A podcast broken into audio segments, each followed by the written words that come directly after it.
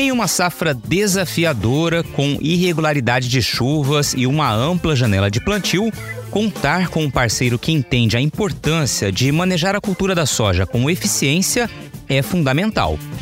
Essa é a BASF e, mais uma vez, a marca está ao lado do sojicultor em cada momento, no planejamento, nos desafios, até a hora de comemorar as conquistas.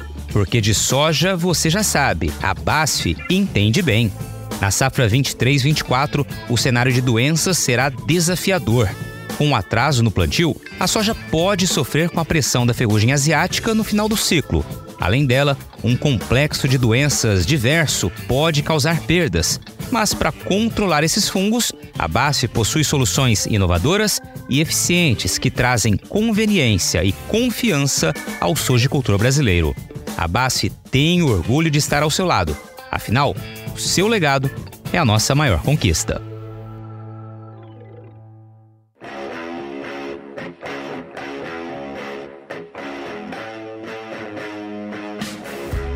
Porteira aberta, seja bem-vinda, bem-vindo ao podcast do Patrone, espaço para falar do agro com quem entende. O campo não para. Com o plantio das lavouras de soja chegando ao fim, é hora de começar a programar a revisão do maquinário para a segunda safra. Quem orienta é um especialista em plantabilidade de grandes culturas, que reforça a importância da manutenção preventiva das plantadeiras. Numa temporada em que a janela de semeadura do milho tende a ser mais curta por conta do atraso do cultivo da primeira safra, o tema exige ainda mais atenção. É fundamental deixar os equipamentos bem regulados para garantir que as sementes sejam distribuídas com espaçamento correto e profundidade uniforme, reduzindo também o risco de que eventuais falhas mecânicas ou quebras de peças interrompam o trabalho. Foi numa aula de mecanização que o Paulo Arbex viu uma plantadeira de perto pela primeira vez. Encantado, decidiu aprofundar os estudos na área. Agrônomo com mestrado e doutorado em máquinas agrícolas, o professor da Unesp de Botucatu, cidade onde nasceu, tornou-se referência no assunto. Já lecionou para mais de 5 mil alunos. Fundou um grupo de pesquisas em plantio direto na palha. Diz que a missão dele é ajudar o produtor a compreender que realizar a manutenção correta e regular bem a máquina, conforme o tipo e a umidade do solo e da palha, faz muita diferença e ajuda a garantir altas produtividades. Professor Paulo Arbex, que honra recebê-lo aqui no podcast do Patrone. Já lhe agradeço pela participação, pela disponibilidade e confiança e pela prontidão, né? Eu conversei contigo no dia você falou rapidamente, não, vamos gravar, pode marcar a data que tô dentro. Então, muito obrigado por ter aceitado o convite, estar tá aqui dividindo conhecimento com a gente. Seja bem-vindo ao podcast do Patrone. Tudo bem contigo? Tudo bem, Patrone. Muito obrigado. Eu que agradeço o convite, né? É uma honra estar falando com você aqui, uma pessoa é, tão influente no agro, né? Sou admirador do seu trabalho, viu, Patrone? Por isso que é, o convite para mim foi uma honra e o aceite foi imediato por causa disso, porque eu estimo muito você. Ah, já ganhei o dia aqui, mas tudo bem, vamos em frente então. Então a recíproca é verdadeira. É, para quem não entendeu essa relação aqui, só para explicar, né, a gente esteve juntos na, num evento da Mundo Agri, um workshop que falou sobre milho lá na cidade de Sorriso. E o professor falou sobre um tema fundamental, né, que todo mundo que está envolvido com a agricultura é, se debruça nesse tema, que é a plantabilidade. Né? Tem uma palestra muito legal né, com muita orientação. A gente vai, claro, falar disso ao longo desse bate-papo aqui, mas realmente foi uma. Todo mundo de olhos atentos, celulares apontados para o palco, fazendo foto, né, anotando as informações que o professor colocou ali na apresentação, que mostra né, a, a relevância desse conteúdo, quanto é importante estar por dentro dessas informações e quem está nos ouvindo aqui vai ser privilegiado também para conhecer um pouco dessa, desse trabalho do professor e dessas orientações. Agora, professor, por tradição aqui no podcast, a gente gosta de saber sempre um pouquinho da origem né, de quem está dividindo o tempo com a gente aqui, é, o início da relação com o agro, então já lhe pergunto, né? Conta um pouquinho da tua história para gente. Poxa, muito legal para responder isso, porque geralmente a gente fala só de termos técnicos, né? então já, é, é, é, já ganhei o dia aqui, agora a minha vez, né? Porque é, ninguém pergunta, e daí de onde veio? E isso aí é muito legal, por causa que tem muitos, muitos alunos, muito pessoal novo no agro que fala assim, mas, é, cara, eu não tenho fazenda, eu não tenho sítio, como é que eu vou para esse lado do agro, né? Tá aqui a prova viva disso. Meu pai era de banco e minha mãe professora primária, né? E daí, através do primeiro, né, de um tio nosso, irmão do meu pai, que era agrônomo, e depois o meu irmão também, que fez agronomia, eu fiquei encantado, né, desde moleque pela agronomia, então daí que partiu esse gosto, daí é, é, ele levava, meu tio levava a gente nas fazendas, depois quando meu irmão entrou, meu irmão mais velho, o Marcão, né, o Marcão foi a grande inspiração para mim. Depois que ele entrou na agronomia, eu falei, nossa, é isso mesmo que eu quero para minha vida. Mas nunca pensei que ia ter é, é, é, esse sucesso dentro do agro, o, o Patrone, assim, de é, estar tá falando para público no Brasil inteiro. Eu falei assim, ah, você mais um agrônomo, né? Só que a gente é, trabalha para um dia, pra um dia poder, um dia poder ter autoridade no assunto, né? A plantabilidade me trouxe isso me trouxe essa autoridade no assunto aí. Que legal. Você é natural de onde, Paulo? Eu sou de Botucatu, interior de São Paulo, Patrone. É, é uma cidade do interior aqui, porque a Unesp, né? Eu sou professor de mecanização da Unesp, de Botucatu, e a Unesp é espalhada, diferente da USP, a USP ela é concentrada tudo em São Paulo, né? Tem um ou outro só Exalc, que é em, em Piracicaba, um ou outro campus que é fora da, de São Paulo. Agora, a Unesp não, ela é, ela é no interior de São Paulo, aqui ela é espalhada, né? São vários campos aqui e um deles é Botucatu. Então, quer dizer, eu não precisei sair da minha terra para fazer o que eu gosto. Muito legal. Você lembra a tua primeira imagem que vem à cabeça de agro, de campo, a tua primeira visita, de fato, a uma área rural? Lembro, lembro. E essa, aí, e essa foi muito engraçada, patrulha. Que a gente estava numa roça de soja, né? É, meu tio levando. E daí a molecada perguntou, né? Eu, meus irmãos, o que, que é isso aqui? Daí ele falou assim: não, nós temos que descer para ver, porque eu não sei se é soja ou é feijão. E aquilo ali me marcou muito, porque o, o pessoal do agro, né? É, é, a diferença é só na folha ali, então você tem que descer do gado meu pra você ver onde que é a diferença de uma roça de soja para feijão. Hoje a gente bate o olho e sabe, né? Mas aquilo ali foi marcante para mim. Então, assim, a minha filha, que agora vai fazer agronomia também, né, para orgulho meu, para ele e falou assim: ó, a primeira coisa que você tem que saber é regular uma plantadeira. E segunda coisa, saber diferenciar as culturas. Legal, muito bacana. E aí, é, professor, só para a gente entender aqui, você se formou como agrônomo, como que você segue para a área de mecanização? Como que foi esse start para olhar para esse, esse ramo? É, essa é outra pergunta que eu nunca respondi, patrônio. Né? O pessoal acha que cai do céu, né? O que que o que, que aconteceu? Desde o segundo ano, tinha um professor de mecanização, o meu professor, né, de mecanização aqui, me, é, é, me apresentou a plantadeira desde o primeiro dia que eu vi assim, eu fiquei encantado. Eu falo, foi amor à primeira vista, né? Porque desde o primeiro dia que eu vi uma plantadeira, eu falei assim, nossa, ó, porque tudo tá ali no plantio, né? Todo o potencial da minha cultura tá ali no plantio. Então, a primeira vez que eu vi uma plantadeira, eu falei assim, cara, é isso aqui é que é o carro-chefe da agricultura. Porque se eu plantar mal, eu vou colher mal. Então, aí eu me encantei com a plantadeira e daí quando a gente sai para fora, né, patrônio, a gente vê quanta coisa dá para melhorar, né? Você quer ver? Você me chama na sua fazenda, patrônio, eu faço um ajuste lá que te rende uma plantabilidade melhor. Você quer coisa mais legal do que isso? Um pequeno ajuste, um detalhe. Colocar a rodinha um centímetro para cá, um centímetro para lá faz toda a diferença. Isso que me deixou mais apaixonado ainda pelas, pelas plantadeiras, pela mecanização. Já são quantos anos debruçado nessa, nessa área? Essa é boa, viu, Patrone? Porque já são 23 anos nessa, nessa labuta de, de, de plantadeira, mais, mais específico, né? Comecei a, comecei a fazer, a trabalhar com plantadeira, e depois eu era aluno aqui ainda, e fazendo estágio na mecanização com plantadeira, e depois formei, Aí meu mestrado com plantadeira, doutorado com plantadeira e hoje eu dou aula de plantadeira. Muito legal. Agora, professor, são mais de duas décadas aí, né, de experiência debruçados, como você falou, 23 anos. E nesse período, a gente sempre que está próximo ao campo acompanha a evolução muito rápida das máquinas, dos implementos, né? Mudou muita coisa? A pergunta é excelente, patrão. Sabe por quê? Porque tem gente, principalmente da academia, que senta em berço esplêndido, eu falo assim, né? O cara vai lá e dá a mesma aula que dava 20 anos atrás. Você imagina se eu desse aula das plantadeiras que eu vi há 20 anos atrás lá. O cara que é produtor, que está tendo aula, fala assim, mas peraí, lá na minha fazenda é diferente. Então, é, esse aprendizado, essa tecnologia é diária, mano.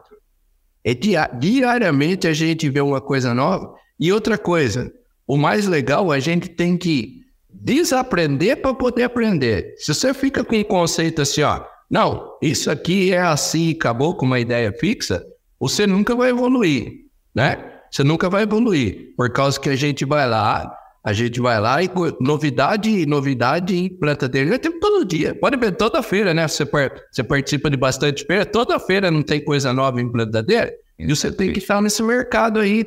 Aí fala assim: ah, eu sou contra a tecnologia. É, é, cara, essas tecnologias só veio para atrapalhar. Para com isso, a tecnologia está aí para nos ajudar. Muito bom. Agora, professor, é, tem um outro ponto na tua carreira aqui que é o GPD, né? O Grupo de Plantio Direto. Vamos falar como é que surgiu esse grupo, quanto tempo ele tem e depois a gente começa a falar mais ainda sobre plantabilidade.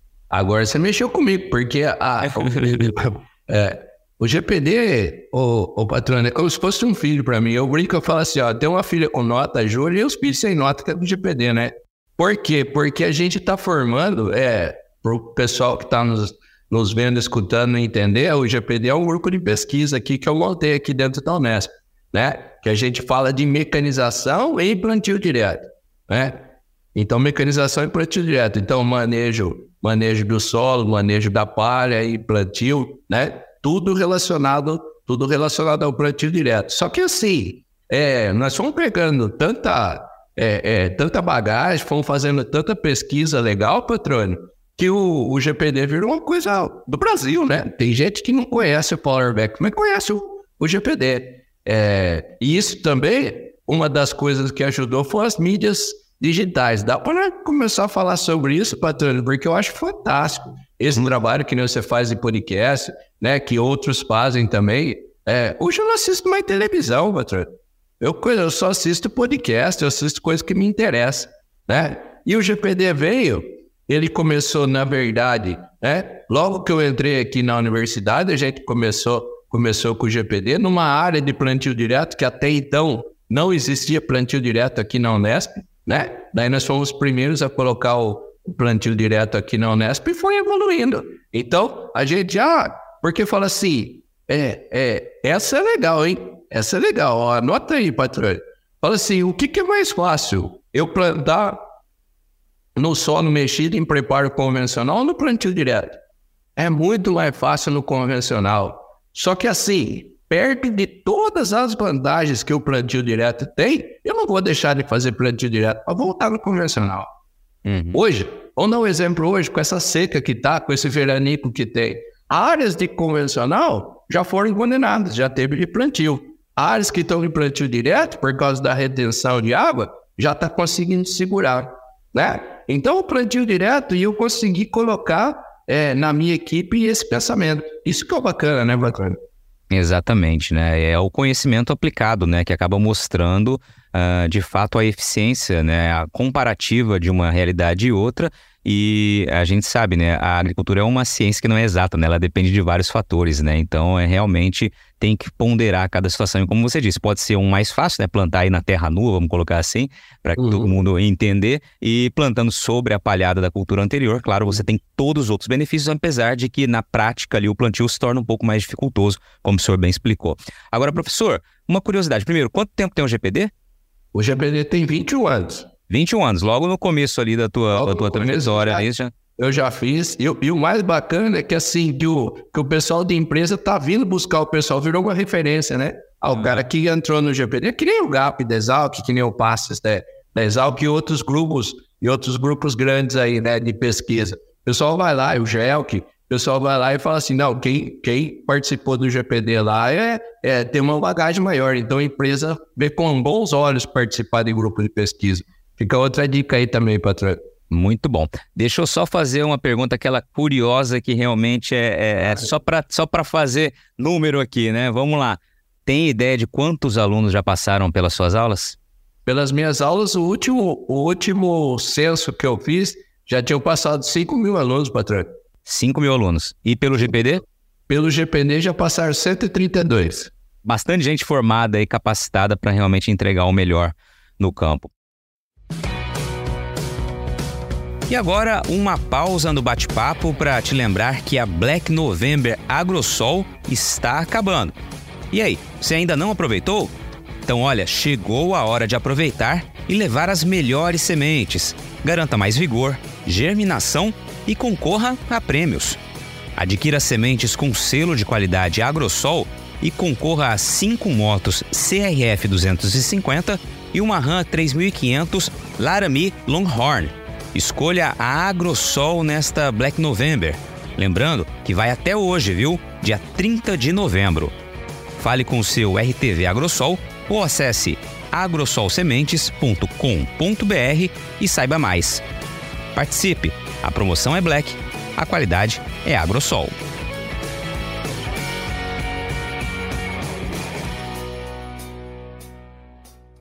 Agora, professor, vamos explicar para quem está nos ouvindo que não tem vínculo com a agricultura, quando a gente fala em plantabilidade, a gente está falando de quê?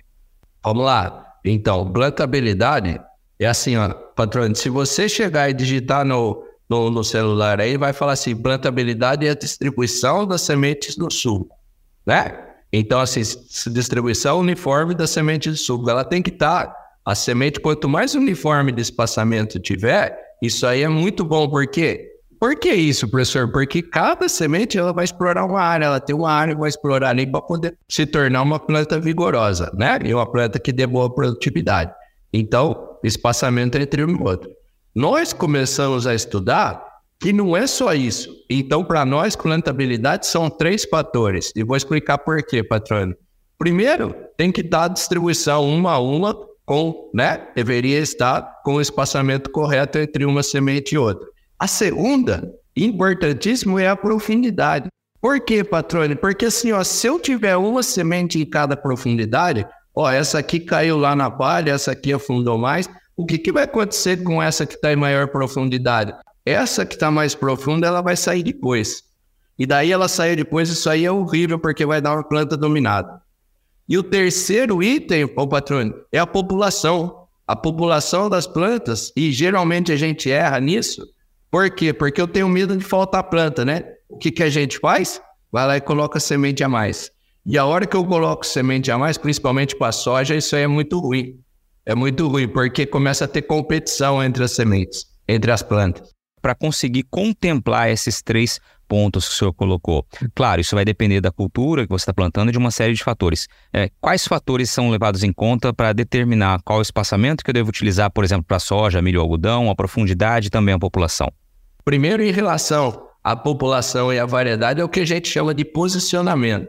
Isso aí é muito legal a sua pergunta, patrônio, porque o pessoal vai lá e fala assim: e aí, patrônio, qual que produziu melhor aí no MT? Daí vai lá, eu quero trazer aqui para Botucatu, que é uma que é uma condição edafoclimática totalmente diferente. A, a variedade e a população, ela varia, ela varia de região para região, então tem que ter o posicionamento. Isso é importantíssimo. E o segundo, né, que é a profundidade, a profundidade, vamos falar, profundidade média da soja é 3 a 4 centímetros. Vai variar por duas coisas, textura do solo, se o solo for arenoso ou argiloso, vai variar conforme a umidade do meu solo mas fica ali na média entre 3 a 4 centímetros. Legal. Agora, professor, teve uma frase que você utilizou na apresentação que eu presenciei, né, poucos dias atrás, foi mais ou menos assim, que se uma máquina foi feita com várias opções de regulagens, é para que essas opções sejam utilizadas, né? O pessoal tem errado, tem feito só um pouquinho ali do... Eu queria que você explicasse essa frase e já trouxesse a orientação correta para quem está no campo aí. É, é, exatamente. Se tem regulagem, é para ser usada, patrão né? E a gente tem várias regulagens na, na plantadeira. Quer ver o que eu estou falando? Né? O pessoal vai lá e tem muito mania de receita de bolo. Eu quero um prato pronto. Mais uma vez, dá para eu comparar o plantio meu aqui em Botucatu, numa terra roxa, né, num lidossolo, e daí eu planto aí no Mato Grosso, que é o, na sua terra aí, que é, um, é uma mesa de bilhar, tem, tem menos palha, né?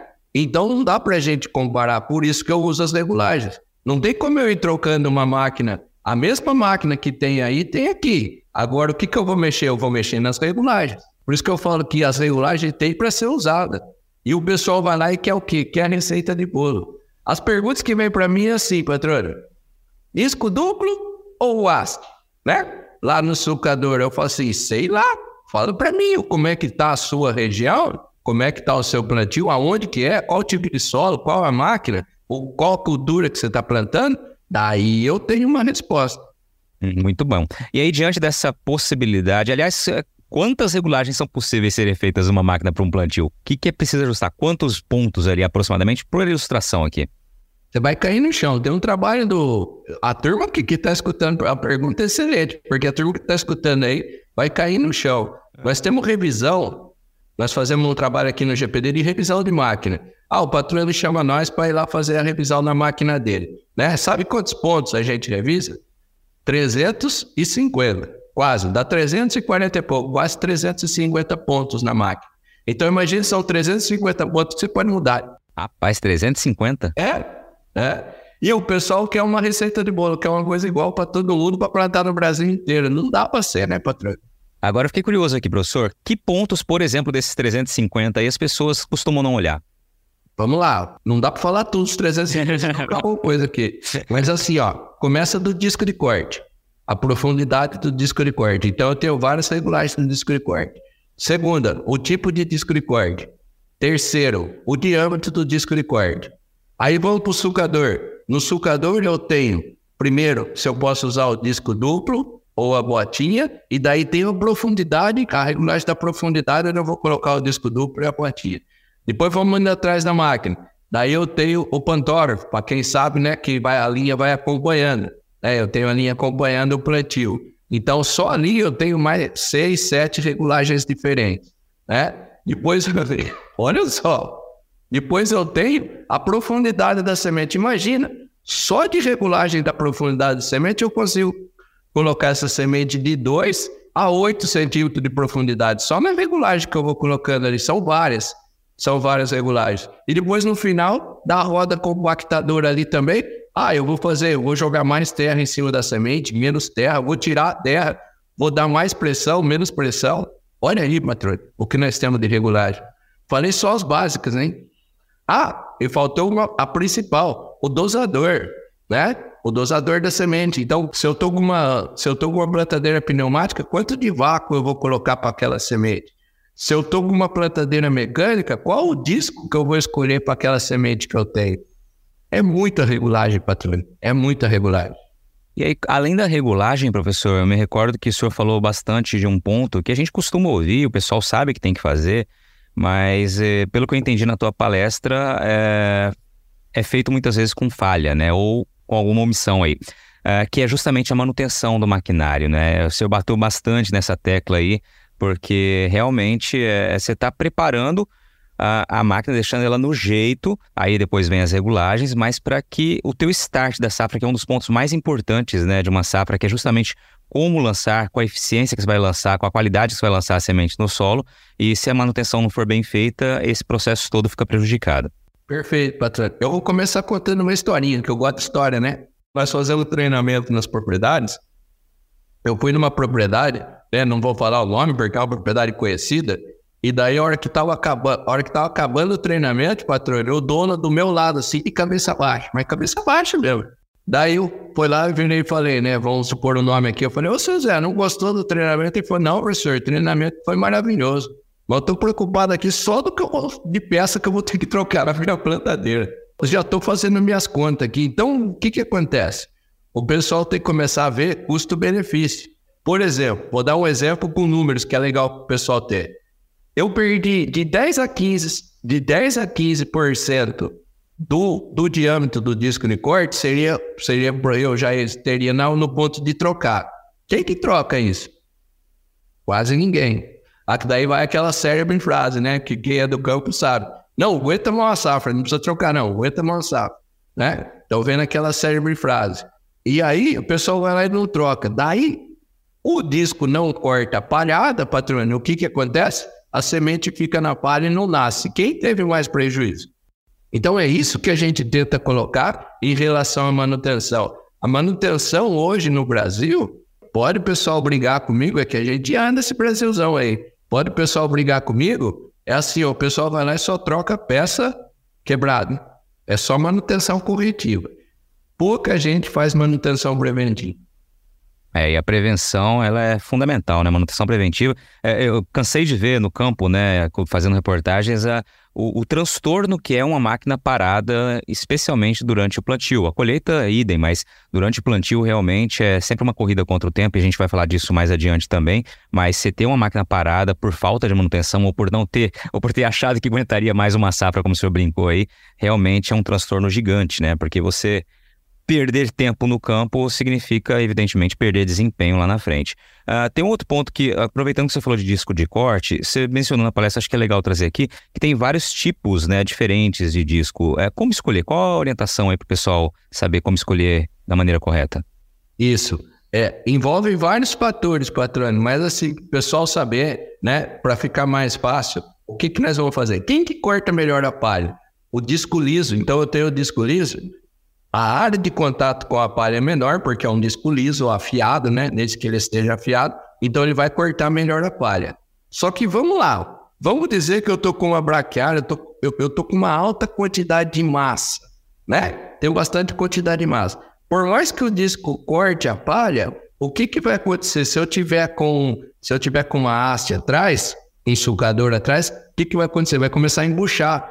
Vai, a, a, a palha vai começar a juntar, né? Embuchar que a gente fala é a palha juntar ali na haste, tá certo? Então, o que, que eu tenho que fazer? Opa, peraí, eu tenho que dar uma afastada na palha para poder passar o sucador.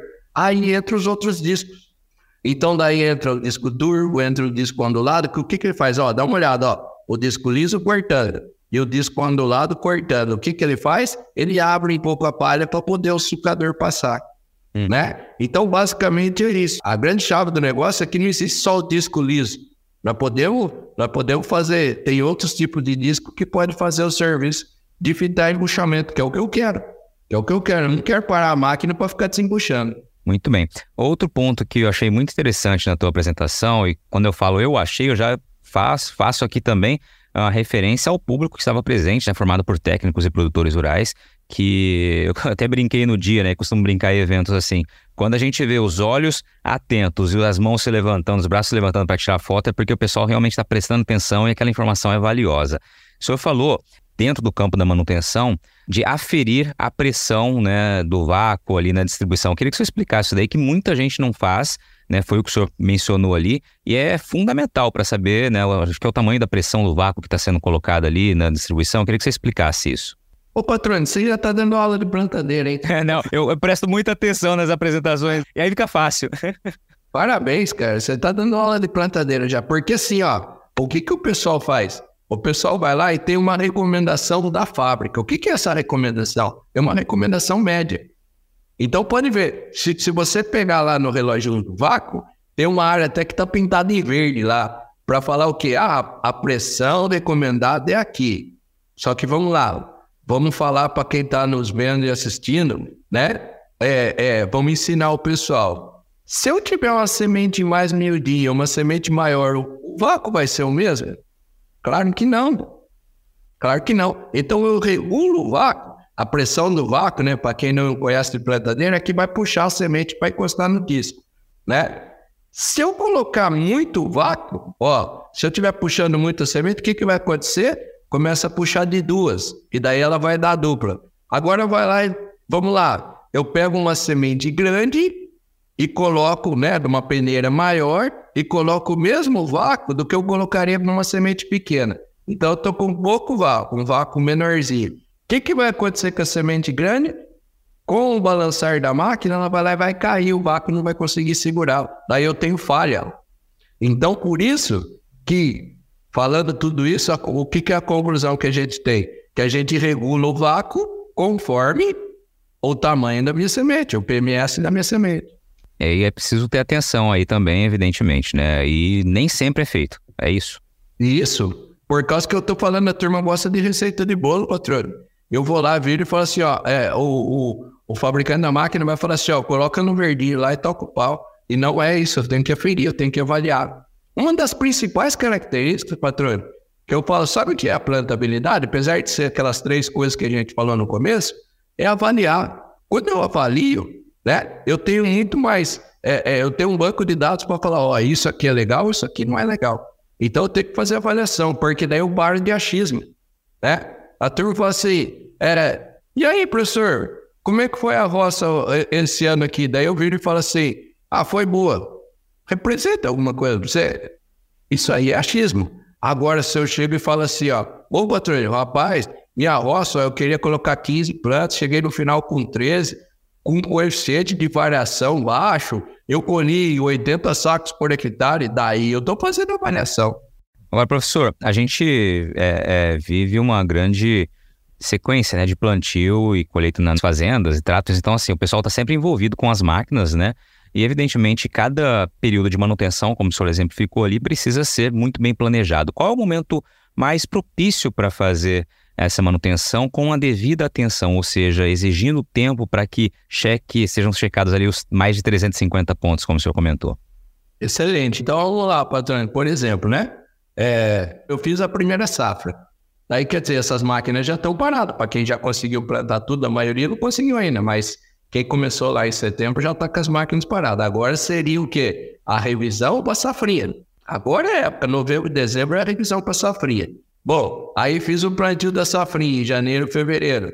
Lá em março, abril, é a revisão para safra. É, é esse o calendário nosso de revisão de máquinas, é?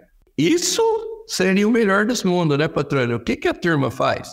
Uma semana antes do plantio, ele coloca lá no barracão e fala: vê aí que tem de peça desgastada e troca né?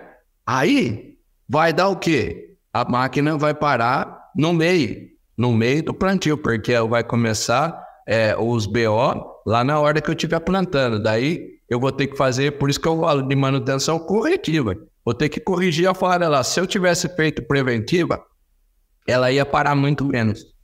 Ou seja, a cada a cultura seria interessante fazer essa manutenção e não só num ano agrícola. É, ou, porque a maioria faz safra, safra e segunda safra, né? Primeira e segunda safra. Se o cara fizer só uma safra, tudo bem, daí eu posso fazer antes da, da safra. Mas a maioria faz safra e segunda safra. Daí aí seria o ideal esse, é, é esse tempo que eu falei. Maravilha. Agora, professor, tem uma dúvida sempre muito é, interessante, né? Eu me recordo de já ter feito várias é, entrevistas sobre esse assunto, ter acompanhado também várias discussões, que é a velocidade de plantio, né? É sempre ali algo que chama atenção, tem gente que acelera demais. Eu queria que você falasse sobre isso, qual a velocidade ideal, né? Se dá para colocar dessa maneira, e se puder exemplificar alguns equívocos que o senhor já presenciou ou já é, ouviu dizer, né? Seria muito legal. Você faz essa pergunta porque você é meu amigo, né, Patrônio? nem vou jogar, né? nem joga na fogueira. Tô brincando. É, é, não, que eu tava vendo no meu Instagram agora e um, olha só como conhece, velocidade se fala todo dia na tal da velocidade, né? Por isso que eu falo que é, é, é, essa aí é polêmica e cada um, que nem eu falo, né? Cada um sabe onde o calo aperta. Aí, o, tem um vídeo, tem um vídeo na internet rodando lá no Instagram do cara fazendo um plantio a 20 km por hora. Parece que ele tá gradeando, assim, uma poeira, assim, né? Daí quem tava fazendo o vídeo fala assim, não, a distribuição é excelente, né? Será que o nosso plantio é só distribuição? É isso que eu falo para a turma pensar. E profundidade? E população? E outra coisa, e se eu tiver o suco aberto? E outra coisa, manutenção de máquina. Uma coisa é eu andar na máquina a 6 km por hora, eu vou ter um desgaste. Eu andar a 20, tem outro desgaste. É só para a gente refletir em relação à velocidade. É claro, é claro, se eu sou vendedor de máquina, eu viro e falo assim, ô patrão, aquela área lá que você faz em 20 dias a sua janela, eu consigo fazer ela em 10 com essa máquina aqui. Cara, quem que não vai querer isso?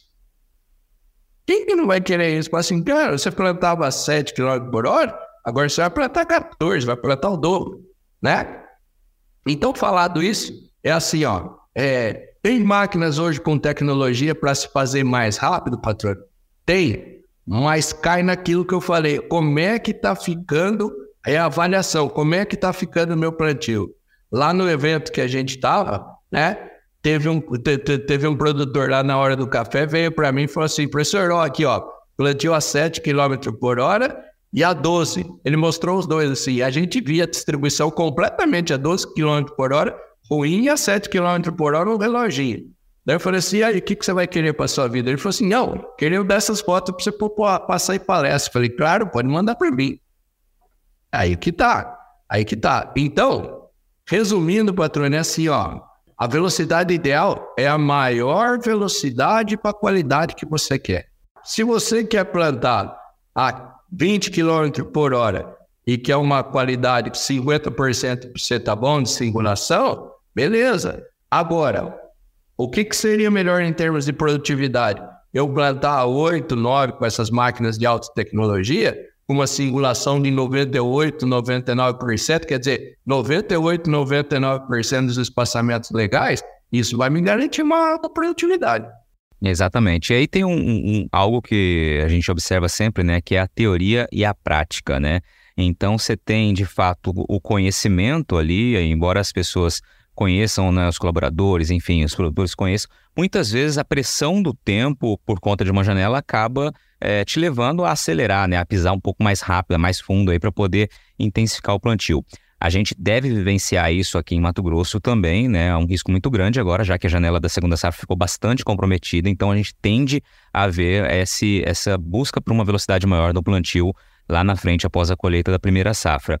Uh, numa situação como essa, professor, qual a orientação para que seja observada de maneira prática no campo se aquela velocidade que eu estou imprimindo ela está sendo está garantindo uma distribuição, uma uniformidade, uma profundidade correta. É ficar olhando ali realmente no rastro da plantadeira, é ficar acompanhando por um determinado momento. O que, que poderia ser feito para conseguir garantir que mesmo acelerando um pouco mais eu esteja dentro da, da ciência de que ali o meu plantio não vai ser mal feito. Vou utilizar essa expressão aqui, tá?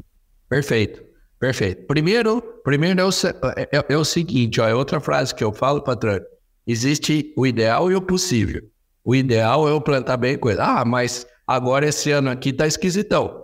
Esse ano aqui tá esquisitão, então eu vou fazer o possível, né? Mas é bom eu saber que eu tenho métrica, né? Eu tenho métrica, que nem você falou, o que eu, vou lá atrás da plantadeira, o que, que eu vou ver?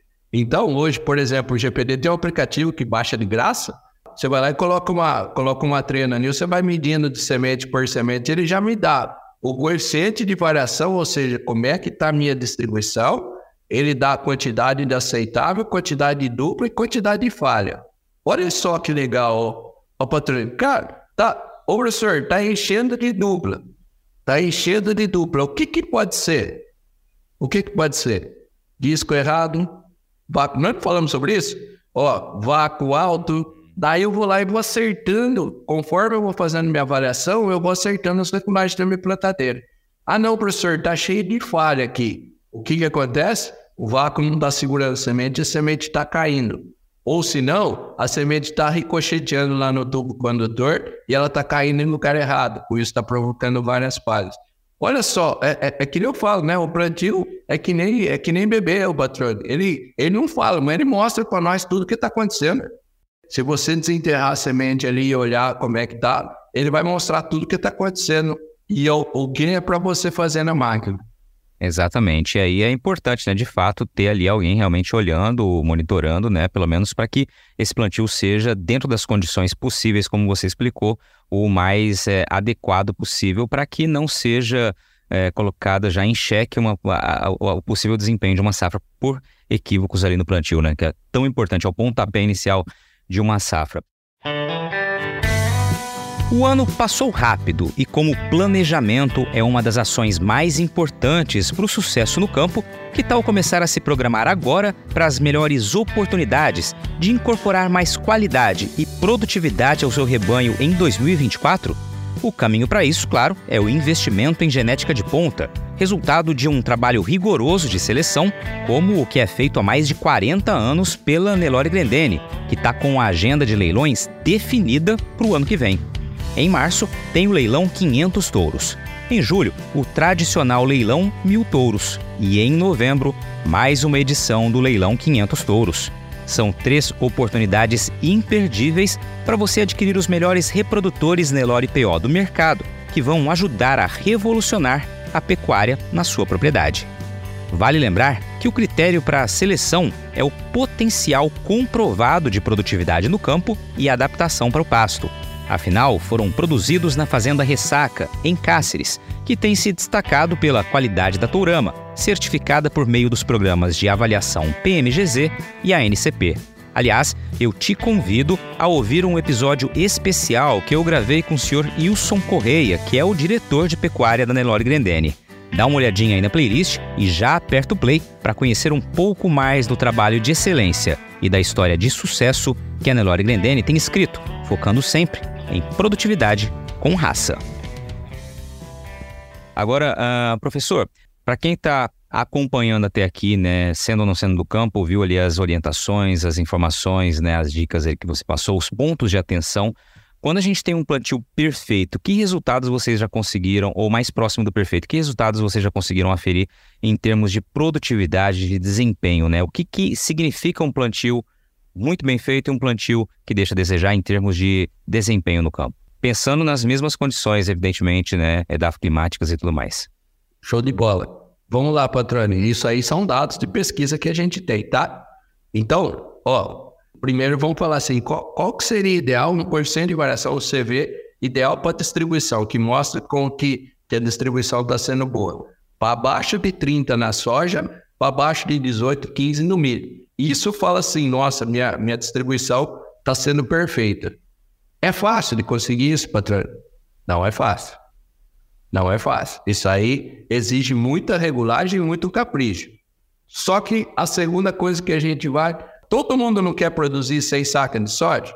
Todo mundo quer produzir. Nossa, oh, o, o meu coisa, o meu teto é um dia produzir seis sacas de soja. Se você tiver uma distribuição boa, se você tiver uma semente de qualidade se você se ocorrer tudo certinho em termos de água, em termos de luz, você pode chegar. A, a possibilidade de você chegar numa, numa alto teto, né? Então, com essa distribuição aí que eu falei para vocês, nós já conseguimos ó, 98 sacas de soja por hectare e nós conseguimos 205 sacos de milho por hectare, tá? Então, só de distribuir, a distribuição faz a diferença, faz toda a diferença, o, o patrão. Muito bem. Aí, só para aproveitar esse termo que o senhor utilizou, até tinha notado aqui um ponto legal que, que você apresentou na tua palestra, professor, que foi justamente aí, vem também ao encontro da questão da velocidade ali, que é como melhorar a capacidade operacional, né? O que, que é possível fazer para... E aí você explicou, apresentando uma continha, que se for possível colocar aqui também, seria legal. Essa aí é boa também, porque a capacidade operacional, patrão, é o quanto, quantos hectares vou fazer por hora. Isso seria capacidade, para um leigo entender, né? Ah, o rendimento operacional, a capacidade operacional é quantos hectares eu vou fazer por hora. Todo mundo fala, ou quase todo mundo fala, da velocidade. Aumentei a velocidade, eu aumento o rendimento operacional, tá? Quantos hectares por hora eu faço. Só que, se a gente voltar, quando eu estou dando aula para meus alunos aqui, eu mostro como é que a gente calcula isso aí, né? Quantos hectares por hora eu faço é com base numa fórmula que é largura da máquina vezes velocidade vezes eficiência. Tá? Largura da máquina eu mudo? Não, só se eu trocar de plantadeira. Então, coloquei uma plantadeira maior, eu vou ter maior rendimento. Mas com aquela mesma plantadeira, a largura da máquina não muda. Velocidade eu mudo? Mudo. Se eu aumentar a velocidade, eu aumentei o rendimento operacional. Todo mundo fala da velocidade e esquece da eficiência. Quer ver? Vou dar um, um coisa para todo mundo entender. Eu tô indo aí para Cuiabá, eu tô indo aí para Cuiabá com a minha caminhonete. Vai lá e tem um caminhão indo para Cuiabá, para o mesmo lugar, né? Estamos indo aí no seu estúdio, os dois indo para o seu estúdio. Eu tô a 120 por hora, ele tá a 100. Quem vai chegar primeiro? Quem parar menos. Fala assim, ah não, a 120 km por hora, então você vai chegar primeiro. Só que, primeiro posto que tem, ah, vamos comer um pão de queijo aí, para, e o caminhãozinho indo. Depois, ah, Vamos lá, coloca isso, coloca isso na agricultura. Furou o pneu na minha caminhonete que eu não fiz manutenção, paro, tenho que trocar pneu e o caminhãozinho indo. Você entendeu isso aí que é eficiência? Aí fica mais claro para a turma. Vai lá, vira e fala assim, ó, ninguém tá falando, ó, o cara tem que ficar sem almoçar, tem que trabalhar 24 horas do dia. Não é isso. Não é isso. Quantas vezes a gente chega e tem que parar a máquina por falta de manutenção? Quantas vezes a gente para, patrônio, porque não tem semente tratada, a máquina está parada lá, estou esperando semente. Tudo isso cai na eficiência. Exatamente, muito bom. Professor, tem um outro ponto aqui que eu acho que é legal mencionar. gente falou bastante já de manutenção, mas você falou assim é, na apresentação que é preciso encarar né, a, a, agricultura com um tripé básico ali, né? Que seria qualidade dos insumos, a gente está falando, claro, na, na, no momento do plantio, qualidade dos insumos, manutenção do maquinário, né? E já frisou que manutenção não é apenas substituir peças, né? Explicou isso aqui também durante o bate-papo, e as boas práticas de operação que o senhor explicou bastante. É, quando você fala em qualidade dos insumos, eu queria que você explicar, falasse um pouquinho do que você estava querendo se referir a isso, só para a gente também passar esse ponto aqui. Puxa, isso aí é legal, patrônio, porque assim, ó, que nem eu falo, né? Eu falo em toda palestra, eu falei lá também, é uma, uma realidade assim, ó, eu não vendo semente nem vendo adubo. Só que, pelas pesquisas que a gente faz, para mim tá mais do que provado que uma semente de qualidade, um adubo de qualidade faz toda a diferença para a produtividade. Por quê? Por causa, primeiro, da semente, os atributos que ela tem de qualidade, né? Qualidade física, qualidade fisiológica, então, é, tem gente que salva semente, patrão. Tem gente que salva semente e vai lá e planta, e, e, e, planta essa semente. Qual que é a germinação, qual que é o vigor? Ah, não, mas daí eu coloco a mais. Aí eu coloquei a mais, como é que vai ficar a distribuição? É só pensar, né? Ah, se eu tenho uma germinação de 80%, eu coloco 20% a mais de semente e no fim a população dá igual. Mas como é que fica a distribuição? Né? Então, uma semente de qualidade, uma semente de qualidade superior, com alta germinação, alto vigor, vai fazer toda a diferença. Toda a diferença. Isso é mais do que provado. Tá certo? Imagina numa, numa condição que nem agora, né? Porque vai lá, a semente germinou que ela tinha água, daí deu veranico, quem que vai, quem que vai fazer aguentar essa semente nesse calor aí? É o vigor. Se ela tiver, se a semente de baixo vigor já está morrendo tudo já está morrendo tudo. Agora, a semente de alto vigor ainda ela consegue segurar um pouco, tá? Para formar uma plântula, para formar uma plântula saudável. Então, semente nem se fala. Vamos para o adubo agora, patrônio. O adubo, o que, que acontece? O adubo, imagina, existe uma coisa no adubo que se chama segregação. Olha aqui, ó, a máquina não vai batendo assim, ó. A máquina vai batendo. Se eu tenho um adubo de baixa qualidade, ou seja, com baixa uniformidade de grãos, eu tenho bastante pó, o pó cai primeiro e depois os grãos maiores caem depois. O que que vai, por que, que, tem de ruim nisso, professor? Uai, eu regulei para cair uma quantidade, tá caindo uma quantidade no começo e no final do depósito tá caindo outra completamente diferente. Quer dizer, eu, eu, eu, falo, eu brinco, né? Eu falo, pistache é variável.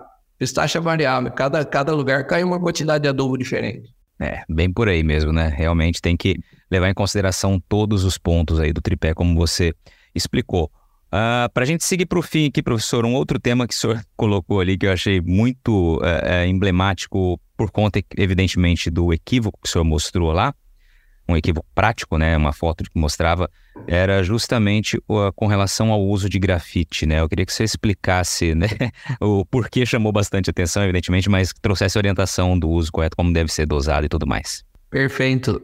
Primeiro eu queria fazer uma colocação seguinte, patrão. Por isso que serve a pesquisa, sabe? O pessoal vai lá e fala assim: ah, esses caras só, é, só faz, só planta em vazio, né? Quando fala que é professor universitário, já tem um preconceito com o professor universitário. Fala assim, esses caras estão acostumados a plantar em vazio. Aqui na minha roça é diferente.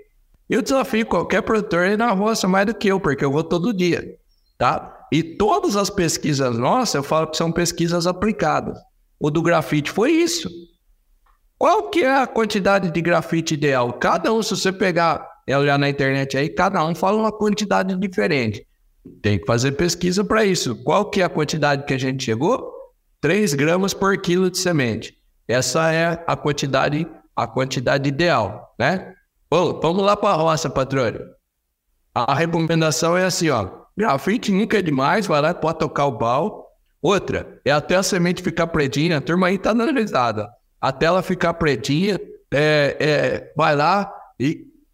Eu já ouvi de tudo, né? Eu já ouvi de tudo. Duas mãozadas por carrinho, é, é assim que a turma faz. É, é assim que a turma faz. Se eu tiver, eu falo assim, ah, precisa ficar medindo uma balança de precisão? Não. Uai, quantas sementes, quantos quilos de semente vai em cada carrinho? Com base nisso, você faz vezes 3 gramas, que é o coisa, você coloca, você faz uma medida lá e já coloca a quantidade de grafite ideal.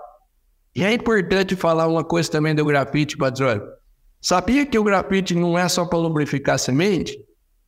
Como assim, professor? É para lubrificar o sistema. As paredes, as paredes da plantadeira ali por onde vai passar a semente, né? Quanto mais lubrificada, maior fluidez da semente.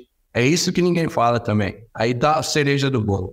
Muito bem. Só para não matar o povo de curiosidade que o pessoal que está nos ouvindo, a foto que o professor mostrou ali, foto ou vídeo, se não me engano, eu queria que você narrasse o que era que você mostrou que realmente chamou muita atenção, que foi um equívoco exatamente exagerado, né? Realmente uma é. situação muito difícil, inclusive, de ver no campo, mas aconteceu. É, a gente tava acompanhando um plantio lá, aí foi começar o plantio, o cara ligou a máquina, começou a sair um pó preto, assim, era grafite, né? Mas parecia que tava pegando fogo na máquina. Eu falei, o que que é isso, homem? Ah, não, o grafite da safra anterior. Eu falei, meu Deus do céu. Tinha um pouquinho demais ali, então. Muito bem. Professor, estamos chegando no fim aqui. Passou rápido esse bate-papo. Você trouxe várias orientações aqui muito legais para todo mundo. É, é, um momento importante, né? O pessoal que já conseguiu concluir o plantio. Em Mato Grosso é, já estamos aqui com, com a consolidação praticamente de todas as áreas. E a gente sabe que esse é o momento, como o senhor explicou, de aproveitar para já preparar a manutenção para a próxima safra, que tende, como nós mencionamos, a ser com uma janela mais curta, né? Então é preciso que as máquinas não parem no campo. Pode ser uma boa dica aí para realmente uma boa estratégia fazer isso agora.